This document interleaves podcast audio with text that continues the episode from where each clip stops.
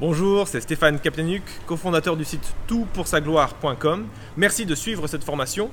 Il s'agit d'une rediffusion, donc certaines annonces ne sont pas d'actualité. Par contre, euh, dans le descriptif, il y a un cadeau pour vous.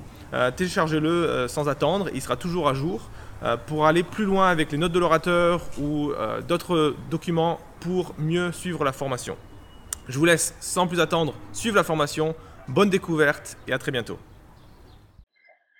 Ok, Derek, on va parler de la mission. La mission, ça peut faire peur, euh, ça peut faire culpabiliser, ça peut nous laisser des doutes. Euh, pourtant, Dieu nous appelle à, être, appelle ses disciples à, être ses témoins jusqu'aux extrémités de la terre. Euh, et ce soir, on va pas parler de la mission en général. Il y a, il y a carrément un terme qui s'appelle la missiologie, c'est-à-dire que c'est une discipline à part entière en théologie. Euh, on va se concentrer particulièrement sur la mission court terme, qui est ta spécialité. Tu vas nous en parler. Euh, court terme, c'est-à-dire pour une courte période de temps. Et c'est un engagement qui est malheureusement mal connu en France, euh, et pourtant, ça permet euh, de, de, mettre le pied à l'étrier missionnaire, si j'ose dire, de servir quelques mois, euh, de, de, de s'engager euh, quelques semaines, quelques mois euh, dans l'année. et aussi en tant qu'Église, c'est important de, mieux connaître cette opportunité de service de ministère pour pouvoir justement être porteur de, des missionnaires, de pouvoir les envoyer et euh, de manière toujours plus intentionnelle et prier aussi pour eux de manière toujours plus intentionnelle. Euh, et puis voilà, tu vas tu vas nous expliquer tout ça dans un instant. Derek, je te présente aussi rapidement. Tu es marié et père de trois enfants.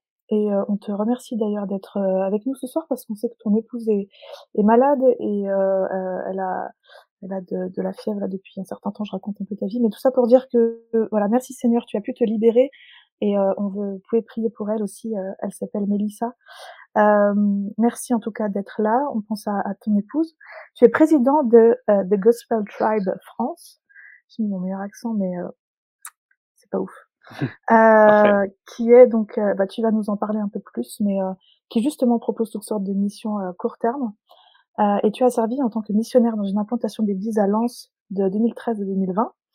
Euh, tu seras bientôt titulaire d'un master de théologie euh, de l'Institut Baptiste du Sud à Louisville, Kentucky. C'est là où tu euh, vous, vous trouvez actuellement.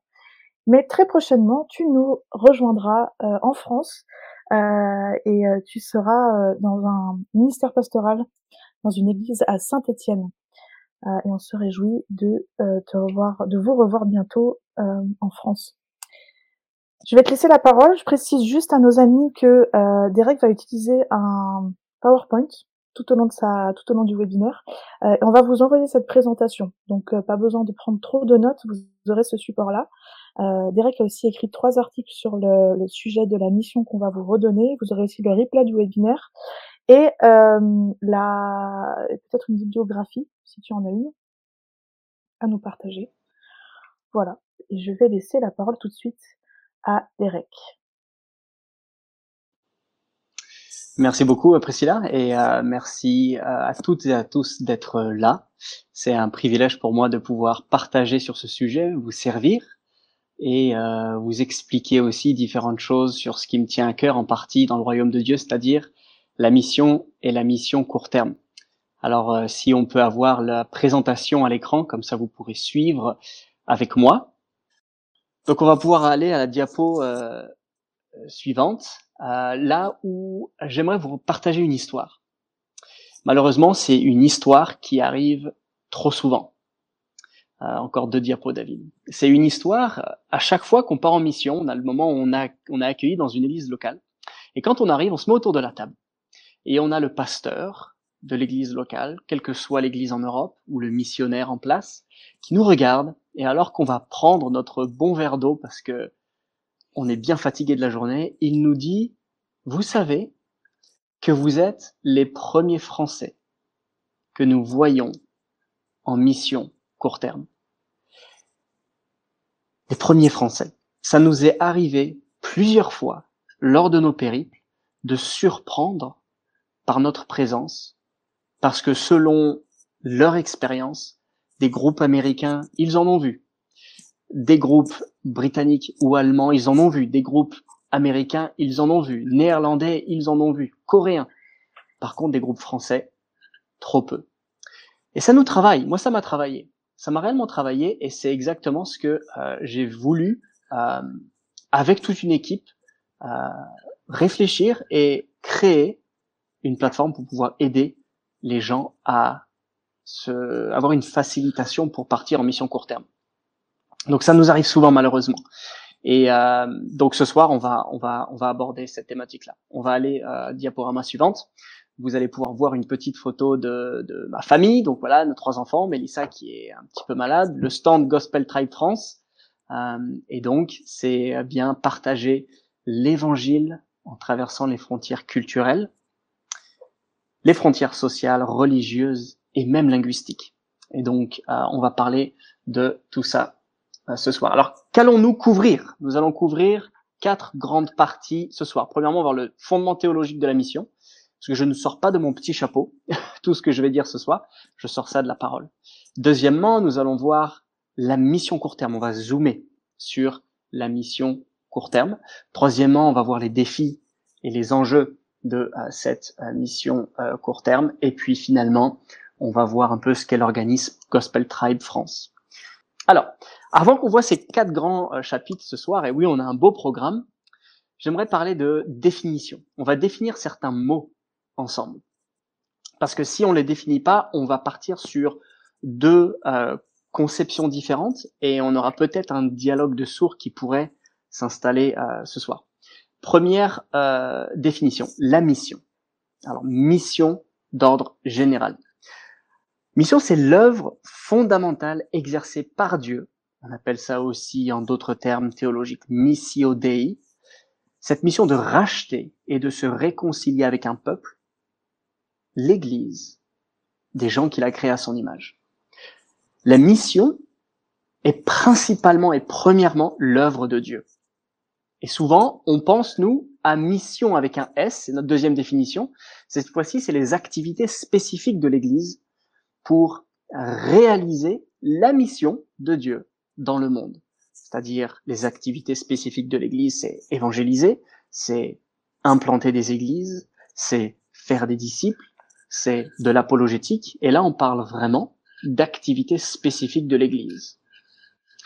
Et troisième euh, définition, euh, c'est la missiologie. Missiologie, c'est l'étude de la mission de Dieu et donc de l'histoire de la mission, parce que nous avons un peu plus de 2000 ans d'histoire euh, de l'Église.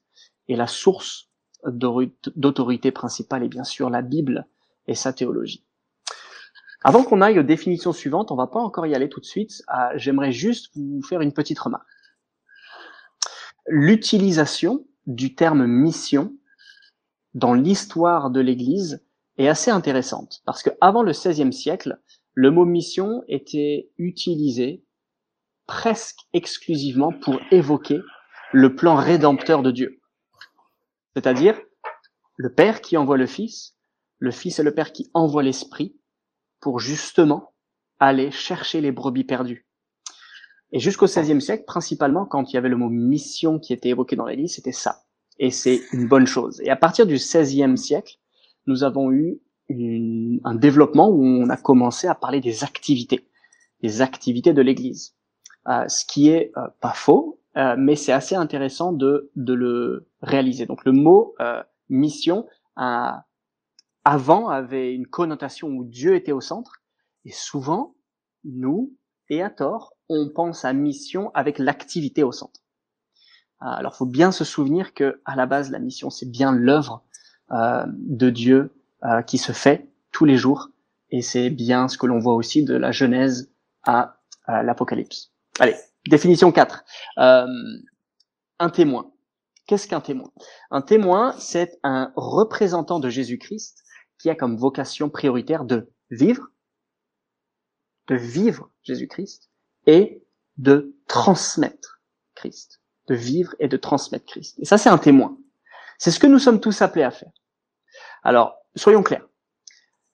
Nous sommes tous appelés à rayonner là où Dieu nous a placés à partager l'évangile là où tu as été placé, à être ambassadeur, à être témoin, à prier pour nos amis, nos collègues. La France a du mal avec ça parce que nous sommes prosélytes et on va faire peur aux gens. Alors, c'est un terme très péjoratif, prosélyte. Par contre, ce que nous on veut dire, c'est que oui, on a une bonne nouvelle. on a un Père éternel qui est bon, qui a mis en œuvre un plan pour venir sauver les humains. Et le Fils l'a accompli par sa mort, sa résurrection et son ascension. Et le Saint-Esprit aujourd'hui nous équipe. Et c'est bien ça, c'est vrai. Personne ne va contredire ça ce soir. Nous sommes tous appelés à des témoins, des ambassadeurs, des lumières. Euh, malheur à moi si je n'annonce pas l'évangile. Euh, comment les gens entendront si personne leur annonce cette bonne nouvelle? Nous sommes tous appelés euh, à être des témoins tous les jours. Et ça, c'est un non négociable dans la Bible. Ça fait peur, moi le premier, mais c'est important de le souligner. Définition suivante. Je dis ça parce que le terme de missionnaire est souvent aussi un peu un mot fourre-tout. Un missionnaire, c'est quoi? Un missionnaire, c'est un disciple de Christ qui est mis à part, un par le Saint-Esprit et deux par l'Église locale, pour aller d'un point A à un point B, donc traverser des frontières culturelles, sociales, linguistiques ou religieuses, avec une équipe missionnaire, afin de faire des disciples et implanter des églises. Et bien sûr, on parle de peuples non atteints souvent, des gens qui n'ont pas accès à l'évangile. Un missionnaire, il est mis à part par le Saint-Esprit et par l'église locale. Et là, on va un peu plus loin. Donc, souvent, on entend, mais on est tous missionnaires ici-bas. Alors, oui et non. Missionnaire dans le sens témoin, absolument. Mais est-ce que tous les membres des églises sont appelés à être mis à part pour partir et quitter leur église locale? Peut-être pas, sinon nos églises seraient vides. Euh, d'ailleurs, quelle pression je mettrai sur vous ce soir en vous disant vous êtes désobéissant, vous n'êtes pas un missionnaire qui est parti vers un peuple non atteint, c'est malheureux. Non, non, je pense que là, certains dans les églises sont appelés à réellement partir 10, 20, 30, 40 ans, parce qu'ils sont mis à part par le Saint-Esprit, par leur église. Un don est, visible pour les pour qu'ils aillent plus loin pour implanter euh, des euh, églises et faire des disciples. Et c'est là où on a souvent une confusion. Parce que oui, dans la vie, tout a une dimension missionnaire. Tout a une dimension missionnaire. Je me réveille le matin, ma vie a comme dimension d'être une vie missionnaire. Je prie pour mes voisins. Je cherche à glorifier Dieu. Je partage l'évangile à mes enfants. Je suis dans une dimension missionnaire. Donc, il y a une dimension missionnaire. Mais il y a aussi l'intention missionnaire. Toutes les activités que nous vivons n'ont pas été créées avec comme intention d'être missionnaire. Le boulanger qui fait sa baguette, son intention est de faire un bon pain et de le faire à la gloire de Dieu. Euh, il n'est pas en train de faire une baguette euh, dans une activité qui fait un disciple à proprement parler.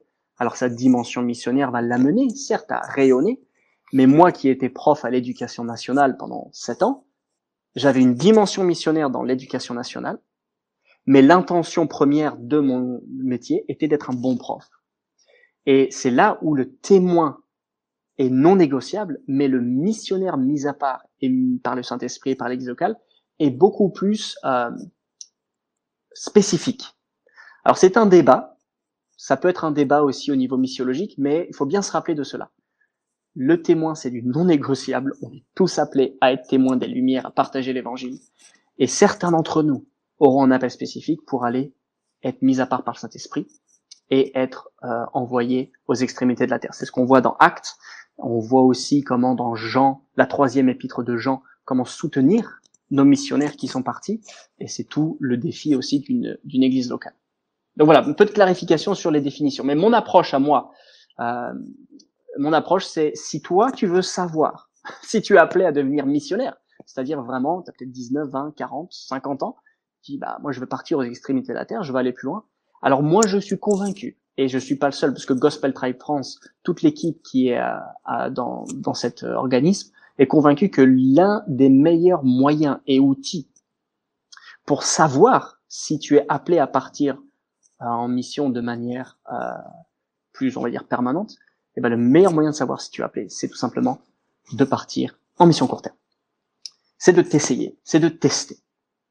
Et aujourd'hui, je pense qu'il y a de la place pour tout le monde à faire un voyage ou deux court terme pour se tester à ce que c'est la mission, avoir un aperçu, avoir une expérience pour justement être euh, être un peu euh, être dans les chaussures des missionnaires et voir tiens j'aime vraiment aller plus loin. C'est un peu se mettre le pied à l'étrier, avoir une marche une marche euh, intermédiaire. Tu peux pas savoir euh, si tu n'as pas testé. Euh, comment partir si tu n'es pas accompagné? Et c'est vrai que souvent la marche est beaucoup trop haute euh, de partir pendant 5 ans ou 20 ans, et la mission court terme, elle est là pour ça. Alors, fondation théologique. Je sais que l'heure tourne, on va arriver sur fondation théologique. Une des grandes erreurs que nous faisons dans nos églises, et même si elle est grande, elle est pas trop grave, mais cette erreur, c'est que quand on pense mission, on va dans quel verset de la parole? On va dans Matthieu 28, où Jésus envoie ses disciples. Alors c'est une erreur, même si c'est une belle erreur, parce que c'est un bon passage, mais on perd toute la densité, la richesse historique et biblique de la révélation progressive de Dieu, la Genèse à l'Apocalypse, où on voit que dès l'Ancien Testament, nous avons un Dieu qui a ce cœur pour les nations, on a un Dieu qui a ce cœur de venir racheter les humains déchus, perdus, totalement égarés, euh, en quête de sens, en quête de direction, euh, brebis perdus, nous étions. Et sa grâce est venue nous trouver. Et dès la Genèse, on voit déjà des passages qui nous montrent cette mission. Et on va en prendre, on va en prendre quatre. Premièrement, c'est Genèse 3.15. Il va être dans le, dans le chat. Comme ça, vous pouvez le, le lire. C'est ce qu'on appelle le proto-évangile. C'est cette première trace et signature où on voit que Dieu va venir, va venir dans la descendance d'Adam et Ève, personnage historique, personnage réel, il va venir nous sauver. Il va venir nous racheter. Le verset dit, je mettrai inimitié entre toi et, la femme, entre ta postérité euh, et, ta, et sa postérité. Celle-ci t'écrasera la tête et tu lui briseras le talon. Bien sûr, c'est la postérité de la femme et c'est on va écraser la tête du serpent du diable et ça fait directement allusion à la croix. Donc dès le début, on a cette signature de Dieu dans Genèse qu'il ne va pas nous laisser sans solution, solution venant de l'extérieur. Deuxième passage, Exode 19, l'histoire progressive de la révélation de Dieu continue au travers des siècles. On a eu euh, Abraham, on a eu Isaac, on a eu Jacob, on a eu Joseph, et puis on arrive progressivement à Moïse qui reçoit la loi. Et en Exode 19, euh, on a cette confirmation aussi de l'alliance faite entre Dieu et Abraham. Et on voit dans Exode 19, on voit à partir donc du verset 6, vous pourrez tous euh, le lire entièrement, mais à partir du verset 6, vous serez pour moi un royaume de sacrificateurs et une nation sainte. Voilà les paroles que tu diras aux enfants d'Israël. La place du peuple de Dieu dans l'Ancien Testament était d'être un peuple vitrine, un peuple témoin, où les peuples aux alentours pouvaient voir à quoi ressemble une relation juste entre Dieu créateur et ses créatures. L'objectif était d'être une nation sainte, un royaume de sacrificateurs. Et donc, on voit de plus en plus, au fur et à mesure des siècles et de la révélation, l'objectif de Dieu se précise, il devient de beaucoup plus en plus clair. On voit que les hommes et Dieu ont comme objectif d'être en relation par une euh, relation d'alliance. Euh, on le voit dans Genèse 12, euh, où on sait que par la descendance d'Abraham, toutes les nations vont être bénies. Par Jésus, toutes les nations vont avoir, vont avoir accès au salut. Ça n'a pas commencé dans Matthieu 28. Allez, faites de toutes les nations des disciples. Ça a commencé bien plus tôt. Et donc, on voit que ici, ils sont appelés à être mis à part, à être un peuple témoin. Et on continue avec notre troisième passage, on arrive au roi David avec le psaume 67. Euh, c'est un psaume assez, bah, je trouve absolument fabuleux, où on voit, euh, oh, je vais le lire, hein, au chef des chantres, avec instrument à cordes, psaume cantique, que Dieu ait pitié de nous et qu'il nous bénisse, qu'il fasse luire sur nous sa face, afin que l'on connaisse sur la terre ta voix et parmi toutes les nations ton salut. Les peuples te louent, ô Dieu, tous les peuples te louent. Les nations se réjouissent et sont dans l'allégresse, car tu juges les peuples avec droiture et tu conduis les nations sur la terre. Verset 5. Les peuples te louent, ô Dieu. Tous les peuples te louent. La terre donne ses produits. Dieu, notre Dieu, nous bénit. Dieu nous bénit. Et toutes les extrémités de la terre le craignent. On voit ce psaume qui est un, un cantique pour la mission, où Dieu bénit son peuple afin qu'il bénisse les nations. Dieu bénit Israël afin qu'en lui il y ait un accès à ce salut tant euh, attendu, euh, ce salut immérité, cette faveur, cette grâce que Dieu nous fait. Et euh, l'objectif est que les autres nations ne continuent plus à louer leurs idoles, à, être dans leur rébellion, mais qu'ils se tournent vers le vrai Dieu. Et Dieu a toujours eu le monde à cœur. Dieu a toujours eu les nations à cœur. Donc là, on saisit clairement que dans l'Ancien Testament, il y a cette dimension missiologique qui est là. Et quand on fait le, le tournant en arrivant sur le Nouveau Testament, on a ici notre Sauveur et Seigneur qui naît d'une Vierge Marie euh, dans une étape, qui vit la vie parfaite et qui va ouvrir la voie euh, à l'accès de ce salut à toutes les nations. Forcément, le, verset auquel on pense, c'est Matthieu 28. Euh, Matthieu 28 qui dit, allez, faites de toutes les nations des disciples, les baptisant au nom du Père, du Fils du Saint-Esprit, enseignez-leur à observer tout ce que je vous ai prescrit. Euh, Matthieu 28, euh, et ça termine, ça termine par, et voici, je suis avec vous tous les jours jusqu'à la fin du monde. Quelle promesse Quelle promesse Sa présence tous les jours. Au-delà de notre activité du faire, nous sommes en présence. Nous sommes en présence de Dieu par le Saint-Esprit qu'il a déposé dans nos cœurs. C'est le sceau de euh, notre appartenance à Dieu, que notre corps est le temple du Saint-Esprit. Et on voit que l'Église est ici maintenant pour témoigner de cette, euh, de cette bonne nouvelle, de cet évangile qui est accessible par grâce et par la foi. Et comment on sait Comment on sait que alors que nous aujourd'hui nous vivons en 2022 et nous activons pour témoigner. Comment est-ce que l'on sait que notre travail n'est pas vain? Comment est-ce que l'on sait? Comment est-ce que moi, aujourd'hui, ou Gospel Tribe, ou alors Tout pour sa gloire, ou alors tout autre organisme missionnaire ou église ou œuvre qui œuvre aujourd'hui en France et dans le monde, comment est-ce que nous avons la certitude que notre travail n'est pas en vain? Eh bien, c'est notre dernier passage. Apocalypse 5.9.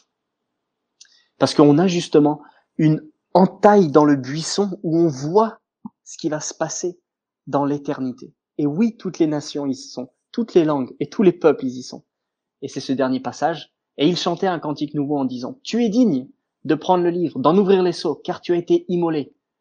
Et tu as racheté pour Dieu, par ton sang, des hommes de toute tribu, de toute langue, de tout peuple et de toute nation. Et regardez bien le parallèle entre cette fin de verset et le passage d'Exode. Tu as fait d'eux un royaume et des sacrificateurs pour notre Dieu, et ils régneront sur la terre.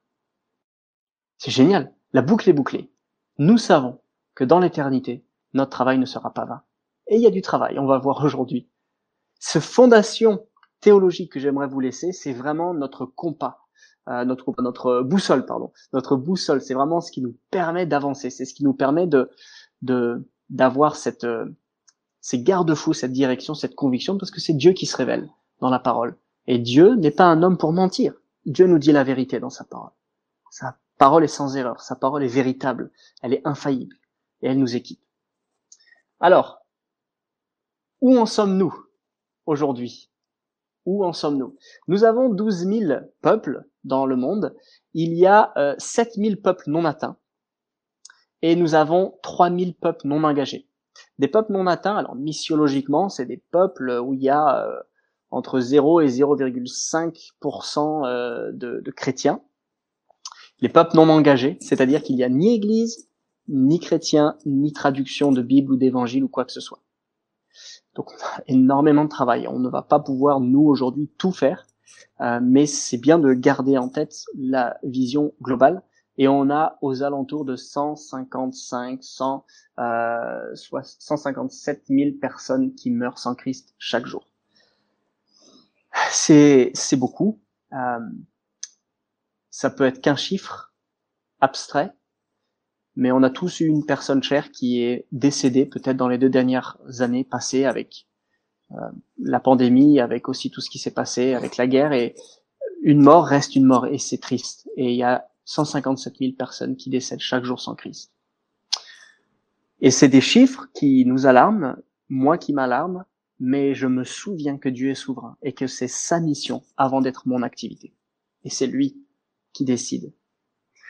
Alors, euh, où en sommes-nous aussi aujourd'hui au niveau de des grands mouvements? Vous savez que pendant le, le 17-18e siècle, on a eu l'Empire britannique avec énormément de missionnaires, Hudson Taylor, euh, euh, William Carey, on a eu énormément de, de, de, grands missionnaires qui sont partis un peu partout dans le monde. On a eu aussi l'arrivée d'autres grands euh, grandes puissances qui, bon, comme les États-Unis, on a la Corée qui envoie énormément. Euh, c'est vrai qu'aujourd'hui, on, les missiologues réalisent un basculement vers l'hémisphère sud. On a le, le, le, sud du, de l'hémisphère sud en fait qui, qui, est de plus en plus euh, christianisé, que ce soit l'Afrique, euh, que ce soit l'Amérique du Sud, et en fait probablement dans les 20, 30, 40, 50 prochaines années, c'est le Sud qui va venir nous évangéliser, nous les, les on va dire le continent prodigue comme l'Europe, euh, qui était proche du Seigneur pendant des siècles, et euh, il y a réellement un shift entre l'hémisphère nord et l'hémisphère sud euh, qui est en train de se passer.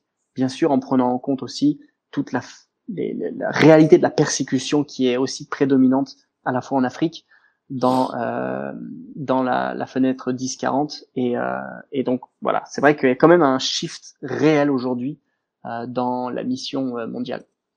Alors c'est assez bref tout ça, mais je voulais juste en toucher euh, quelques mots.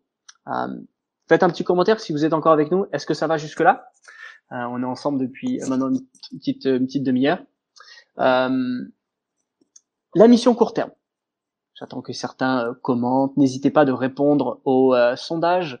Je vais me laisser aussi quelques questions. Ouais, c'est les gens. donc vous m'entendez, vous êtes bien avec moi. Super.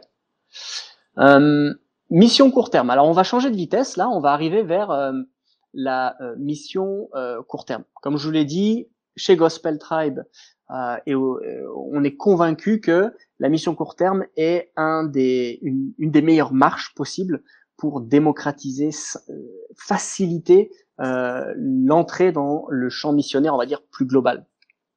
Mission court terme, pareil, on a des précédents bibliques. premièrement, Jésus envoie les 70 pour une mission court terme. Il les envoie avec un petit défi, un petit séjour. deuxièmement, on a le ministère de Paul dans les actes qui est une succession de petits euh, séjours court terme. Ça peut durer trois ans, ça peut durer 18 mois, et souvent moins. On a Philippe et l'Éthiopien, encore dans les actes, où on voit aussi euh, un, peut-être on verrait une activité d'évangélisation euh, euh, avec un rendez-vous divin voulu par Dieu, euh, par l'Esprit, et c'est un temps extrêmement fort où on voit aussi une petite mission court terme. Et on a forcément le, le la mission court terme de Jonas euh, avec Ninive euh, dans l'Ancien Testament. Donc on voit que la mission court terme, c'est pas juste une invention récente, mais on la voit aussi d'une certaine manière dans euh, le Nouveau Testament, surtout et un petit peu dans l'Ancien Testament. Mais plus récemment, si on regarde la mission court terme, on va dire dans les 50, 60 dernières années, on euh, voit que ça a été démocratisé par OM, Opération Mobilisation, avec Georges Verver. Vous le voyez sur scène, j'ai eu le privilège de le traduire en 2019 à Douai, alors qu'on était à Lens encore euh, en train de servir dans l'implantation d'église. Et euh, Georges Verver est venu pour plusieurs conférences. Et c'est vrai qu'il a fait énormément, que ce soit par la mission court terme, que ce soit par les bateaux, que ce soit par différentes sorties, et beaucoup de gens qui ont aujourd'hui entre peut-être 40 et 70, 80 ans, parlent de ces temps intenses de mission court terme qui les ont formés et les ont lancés dans le champ missionnaire. Et on a aussi, bien sûr, Jeunesse en mission, de par le monde, qui a, euh, et qui encore aujourd'hui, a un impact sur la mission euh, court terme. Donc c'est vrai qu'on voit qu'il y a une certaine démocratisation et on voit beaucoup de, petits voyages qui sont, qui sont possibles. Euh, nous allons continuer. Alors, il y a des défis. Il y a des défis pour la mission euh, court terme. Euh, les défis, souvent, alors c'est vraiment des constats que soit on nous fait part, euh, soit on lit dans les livres.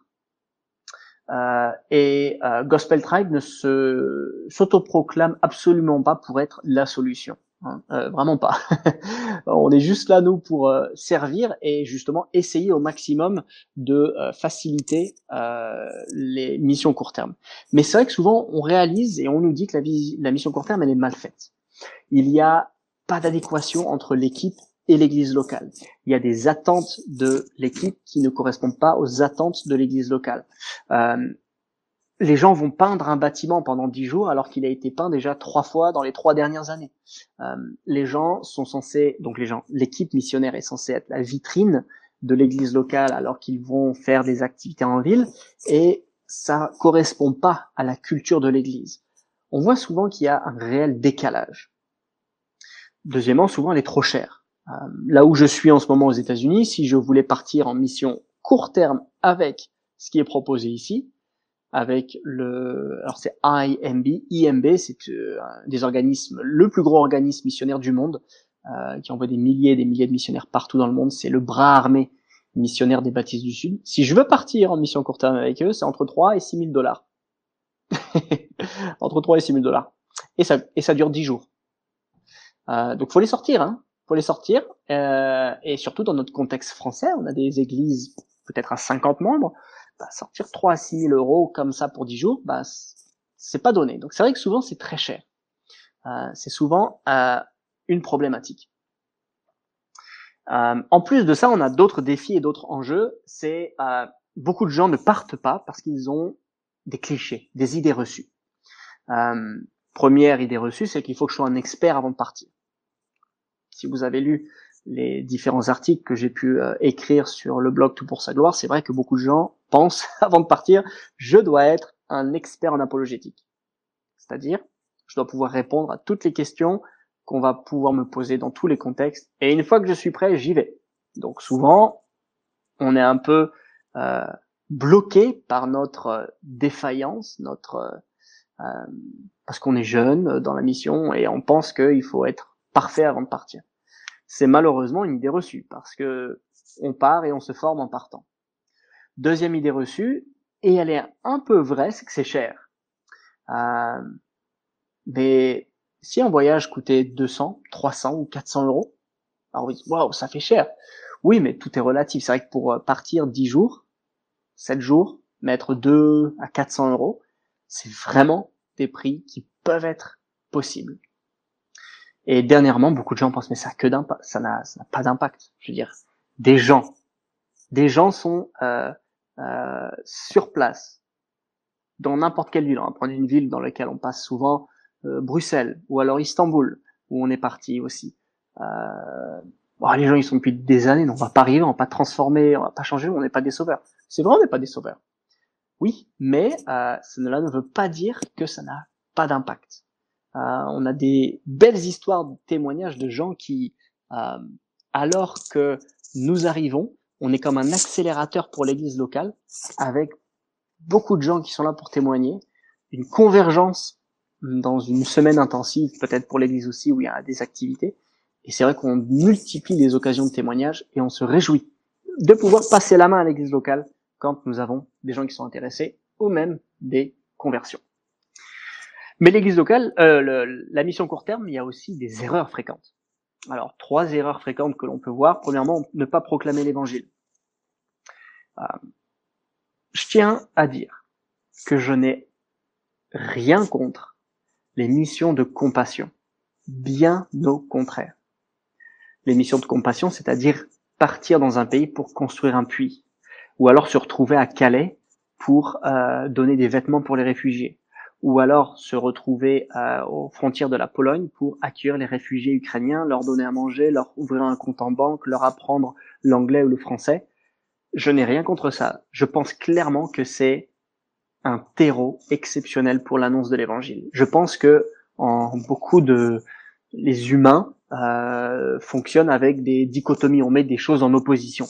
Ah, mais si tu proclames, tu dois pas aider. Et si tu aides, bah tu peux pas proclamer. Je pense moi que les deux se font ensemble. Je pense que nous devons par nos œuvres montrer qui nous sommes et par nos paroles proclamer de l'évangile. Euh, l'évangile se proclame vraiment avec les paroles, euh, même si les actes peuvent être une préparation. Donc proclamer l'évangile, c'est un incontournable. Récemment, on est en contact avec une structure qui nous accueillerait peut-être cet été pour une semaine, dix jours. Et, et ils nous ont dit tout de suite, si vous venez, vous devez être prêt à partager votre foi. J'ai dit, ben, c'est parfait. Parce que nous, c'est ce qu'on dit aussi à nos participants, à nos participants chez Gospel Tribe.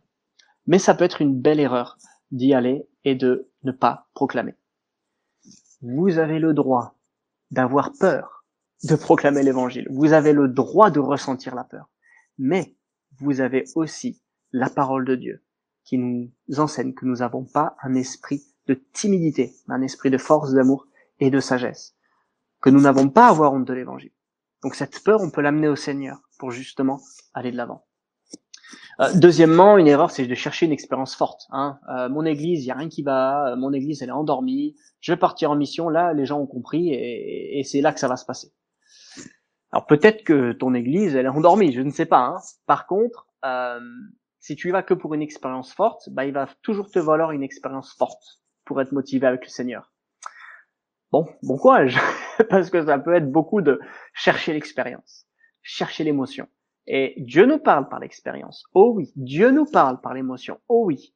Mais euh, si c'est ça notre guide et notre recherche, on peut être vite euh, bah, en dents de scie. Et une autre erreur, c'est d'oublier l'église locale. Dieu a un plan et ce plan passe par l'église locale. Ce plan passe par ce qu'il a mis en place avec des responsables, des anciens, des diacres, des pasteurs.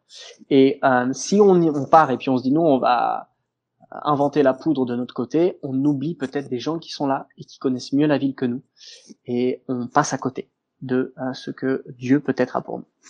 Donc, euh, voici les différentes euh, erreurs qui sont possibles. Bon, on va définir la mission court terme. Ok, ça vous va? Une définition qui n'engage que moi et, l'équipe Gospel Tribe France. Euh, définition définition de la mission court terme. Alors c'est un voyage circulaire. Ok? C'est vrai qu'en général on part d'un point A, on va à un point B et on revient si c'est une mission court terme. Donc un voyage circulaire de 7 jours à plusieurs mois. Certains organismes proposent 3 mois, 6 mois, 18 mois, 12 mois. Certains, nous, on propose 7, 7 jours à 2 semaines. Donc c'est un voyage circulaire de 7 jours à plusieurs mois où une équipe de bénévoles se joigne à une ou plusieurs églises locales partager la bonne nouvelle de Jésus-Christ, pour proclamer la bonne nouvelle de Jésus-Christ, de manière contextualisée, parce que l'Église locale va nous aider à comprendre comment elle fait les choses là où elle est, implantée.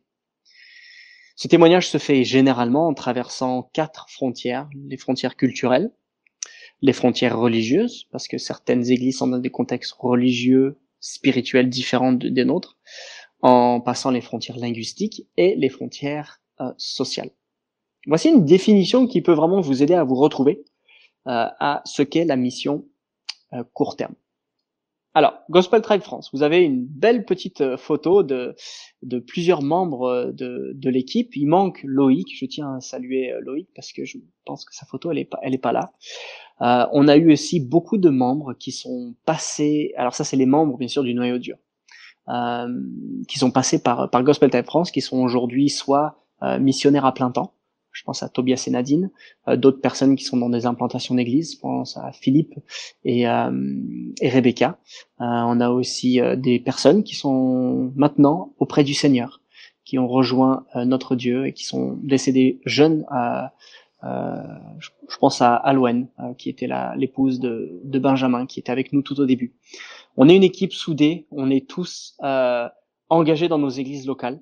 Euh, on est tous des gens qui veulent servir là où Dieu nous a placés. Et avec notre temps libre, on veut euh, partir avec des petites équipes euh, de bénévoles qui s'inscrivent par notre site pour des petits voyages court terme de 5, de 7 à 10 jours.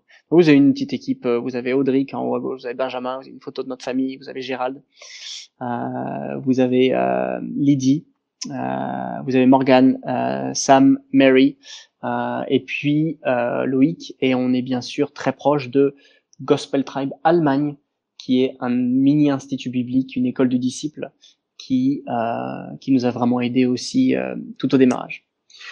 Alors, petite histoire de Gospel Tribe France, comme ça vous nous connaissez un peu mieux. 2011, première mission court terme. Il y a 11 ans. Nous sommes partis avec l'équipe d'Allemagne et les trois premières personnes à être parties, c'était Audric, Mélissa qui était euh, ma fiancée et, moi-même. Et on est parti. Et on a été bouleversé par la pédagogie du voyage. On a été bouleversé par le nombre de contextes visités en huit jours. On a été bouleversé par le nombre d'opportunités pour témoigner de l'évangile. On a été bouleversé pour tout ce qui pouvait transférer dans notre contexte local en France, dans nos églises. On a été bouleversé pour la facilité que l'on pouvait, euh, la facilité de partir. Euh, on pouvait facilement euh, faire la même chose avec d'autres personnes. Et donc l'année suivante, en 2012, nous sommes partis avec une première équipe. À cette époque-là, c'était avec France Évangélisation. Il y avait le R2E, le réseau des évangélistes étudiants, et ensuite c'est devenu le réseau des évangélistes émergents. Et on est parti avec une équipe. Et au bout de quelques années, plusieurs personnes ont pris, chopé le virus, on va pouvoir dire ça comme ça. Et euh, on a, nous, lancé l'idée avec Audrey et Melissa, on voudrait vraiment démarrer quelque chose pour pouvoir faire ces petites missions court terme au service des églises locales francophones. Donc c'est-à-dire que c'est un organisme francophone français, euh, autonome. Euh, et en 2015, donc on a créé l'association avec des statuts hein, officiels, hein, une association culturelle et euh, l'aventure est, partie comme ça. Alors quelques petites statistiques, euh, certaines sont euh, drôles. on a donc fait en une dizaine d'années 20 voyages.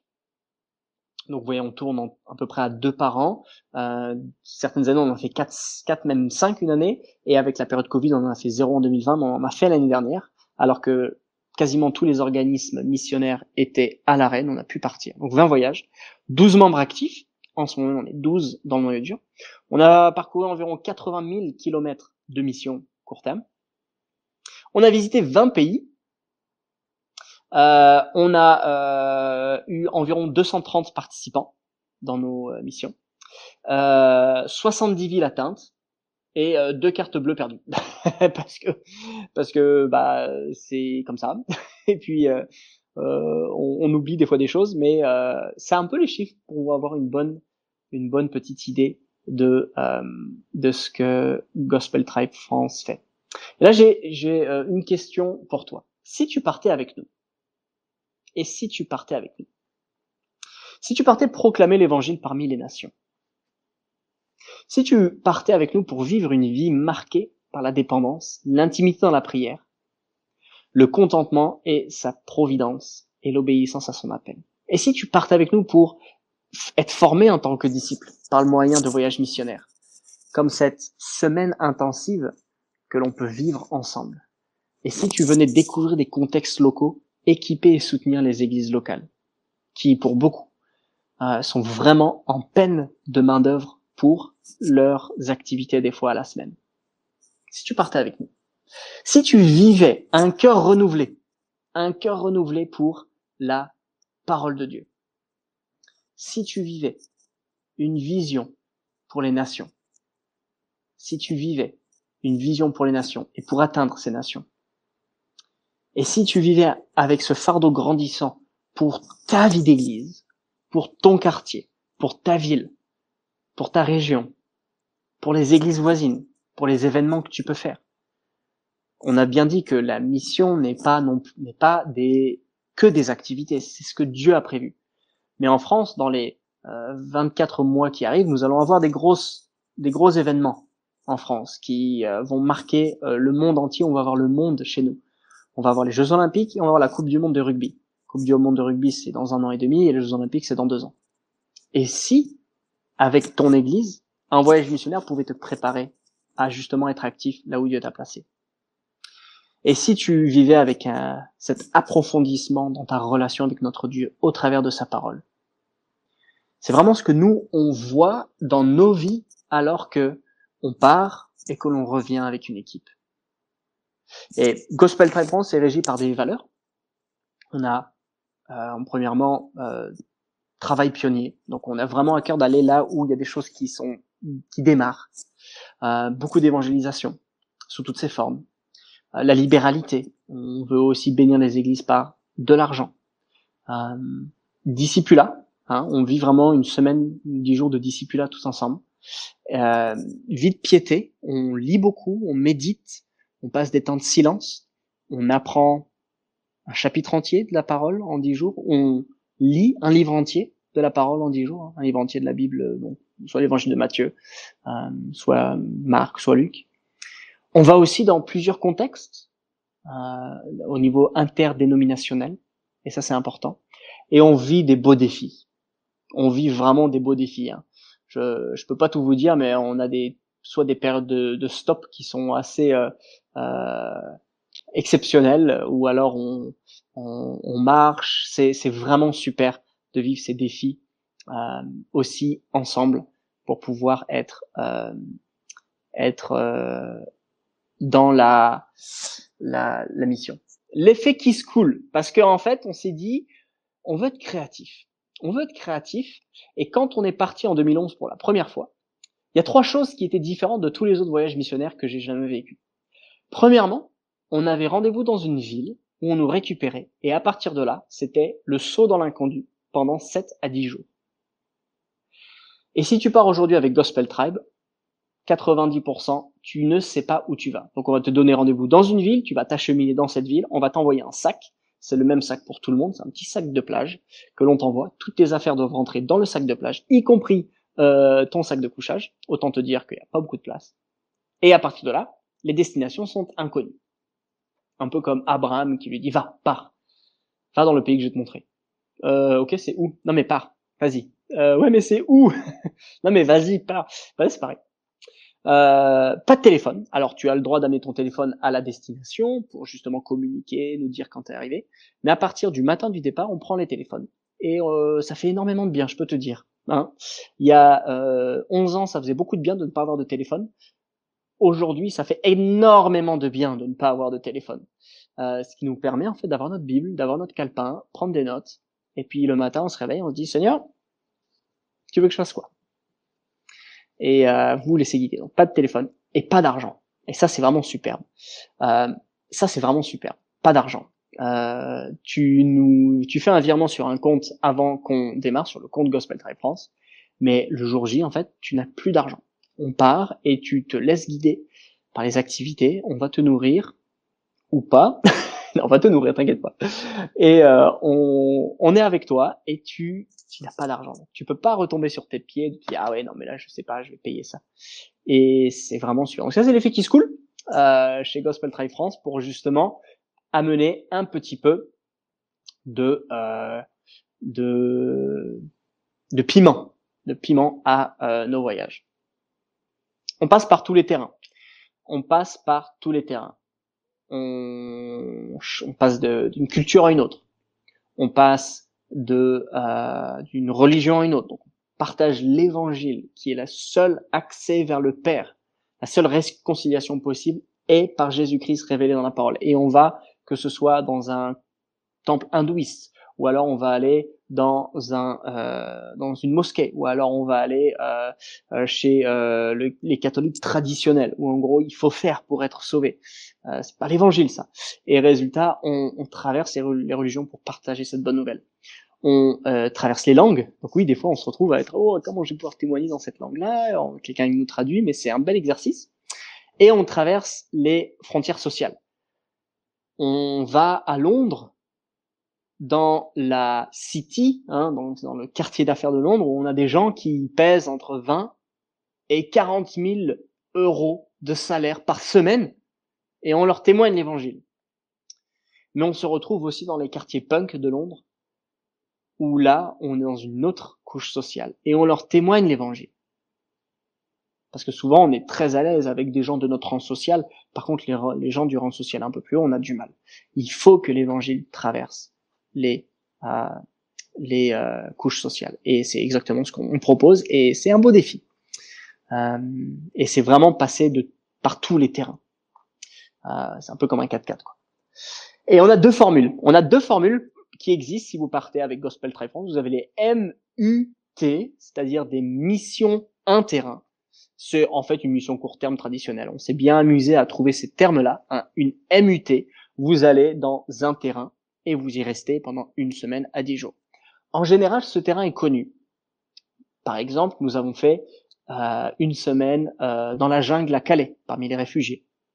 Ça nous est déjà arrivé de faire une semaine sur le chemin de Compostelle pour parler de l'évangile avec ces gens en recherche.